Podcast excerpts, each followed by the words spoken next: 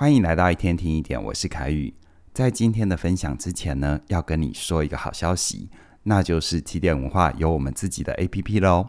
你只要在 App Store 或者是 Google Play 里面搜寻起点文化，你就可以下载我们的 APP。无论是收听每天的内容，还是线上课程，你都可以有更好的体验。邀请你现在就去下载哦。你有失恋过吗？失恋对很多人来说都是一件非常难受而且痛苦的事情。看着最亲近、最了解自己的人离开我们，就像是有人从你身上撕下一块肉，真的很痛。所以有人说，当一段关系结束的时候，我们失去的不只是伴侣，同时也失去了一部分的自己。为什么失恋会让人这么痛呢？有哪些科学的方法能够帮助我们走出伤痛？今天我们来聊聊这个话题。从脑科学的角度来看，当人坠入爱河的时候，大脑会分泌很多化学物质，像是多巴胺、催产素跟血清素。这些化学物质会让人产生愉悦、依恋和幸福的感觉，因此呢，也被称为幸福荷尔蒙。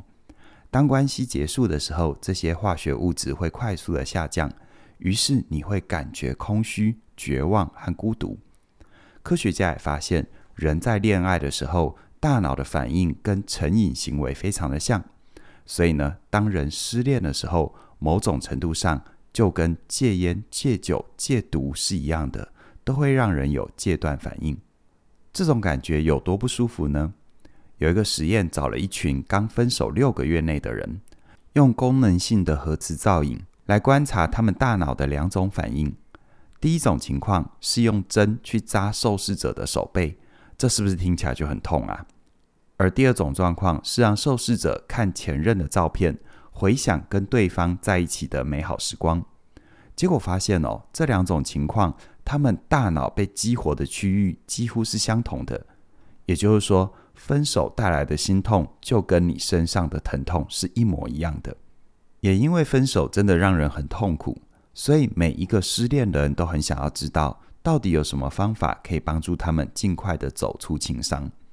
在这里，我跟你分享三件不要做的事，跟三件推荐你去做的事。这些方法都是科学证实有效的哦。我们先来看三件不要做的事。第一，不要马上进入下一段关系。你可能听过一句话：治疗失恋最快的方法就是再找一个新的伴。但是，专门研究离婚的美国治疗师布鲁斯·费雪，他就特别提醒，在你完全放下上一段关系之前，不要找新的伴侣，因为这时候你的心理状态一定会带着对前任的不舍或不爽。在这样的情况底下，贸然进入关系，会吸引你的人，要么就是跟前任很像的人，要么就是跟前任完全相反的人。不管怎么选，你考虑的点都不是对方到底适合不适合自己，而是对方跟前任到底有多像。所以呢，如果你没有趁着失恋的时候好好整理自己的情绪跟思绪，面对自己在上一段感情里面需要穿越的课题，那么下一段恋情就算遇到再好的人，还是会在同样的议题上卡住的。所以呢，给自己和未来的他一点时间。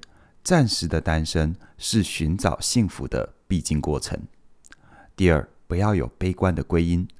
正向心理学之父 Martin Seligman 他就提出，人在遇到坏事情的时候，有三种不好的归因方式会阻碍人复原，分别是自我化、普遍化和永久化。自我化的意思是你认为这些坏事的发生都是自己的错、自己的问题，而普遍化指的是，你认为坏事情产生连锁反应，自己的世界全毁了；而永久化是，你认为坏事情带的影响和伤痛会永远存在。如果你发现你有这三种悲观的思考习惯，你可以从语言作为入口，借由调整语言来修正自己的想法，提醒自己不要把“都是我的错，都是我造成的”这些话挂在嘴巴上，把永远。总是改成现在，有时候，比如说我永远忘不了他，可以改成我现在还没有办法忘记他，或者是我总是很难过，改成我有时候会很难过。第三个，不要看前任的脸书或者是 IG。加拿大有一个学者曾经做过一个研究，他想了解人在分手之后看前任脸书的状况。结果显示，有百分之七十的人会去看前任的脸书，有百分之七十四的人会去看前任新伴侣的脸书，而有百分之六十四的人会重读跟前任的对话讯息，有百分之五十的人会在自己的脸书留下前任的照片。研究发现，你越是关注前任的脸书，你难过的时间就会越久，复原的越慢。所以呢，你如果真的很难过，而且会一直想看前任的讯息，那么建议你先封锁或者是删除对方，会让你好过一点。讲完了失恋不要做的事，我们再来看三件推荐去做的事。第一个，写感恩日记。在心理学有很多研究都发现。写感恩日记可以带来正向情绪，有效提升幸福感。脑科学的研究也告诉我们，当人感恩的时候，大脑会分泌血清素跟催产素，为你带来幸福感。所以，你可以试着在睡前回想今天让你开心或者是值得感恩的三件事情，把它记录下来。它不见得是升职加薪、中乐透这种大事，只要是简单的小事情就好了。比如说，中午的便当很好吃，下班回家看见好看的夕阳，跟大楼的清洁人员说声谢谢，辛苦了。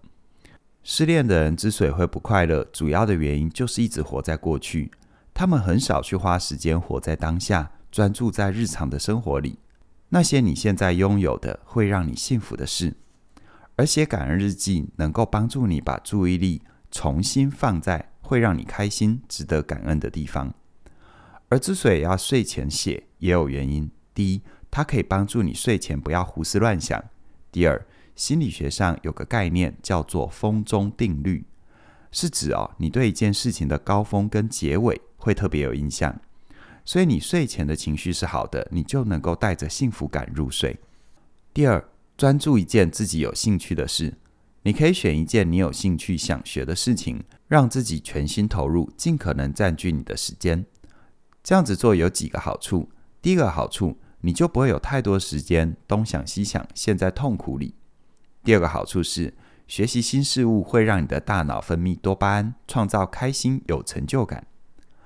第三个好处，是你专心做有兴趣的事情的时候，容易进入心流的状态。而心流是心理学家认为最高级的幸福形式，所以你待在心流的时间越长，就越容易感觉到幸福。最后呢，第三个推荐去做的事情是多跟家人和朋友在一起。人都渴望连结跟归属。谈恋爱的时候，我们会透过伴侣来满足这样的渴望；而分手之后，这种需求并不会消失。所以这时候，家人跟朋友的陪伴就非常的重要。他们会让你明白，你身旁还有很多在意你、爱你的人，你并不孤单。所以趁这个机会，多陪陪家人。跟家人一起吃饭聊天，打个电话给那些当你谈恋爱的时候被你冷落的朋友们，约他们出来逛街、运动、看电影。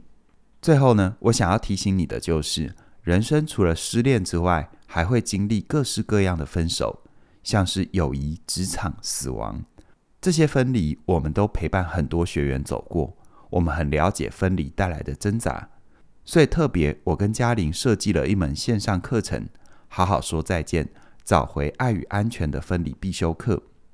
我们希望利用心理学帮助更多人重新认识分离，还有最重要的，走出分离的伤痛。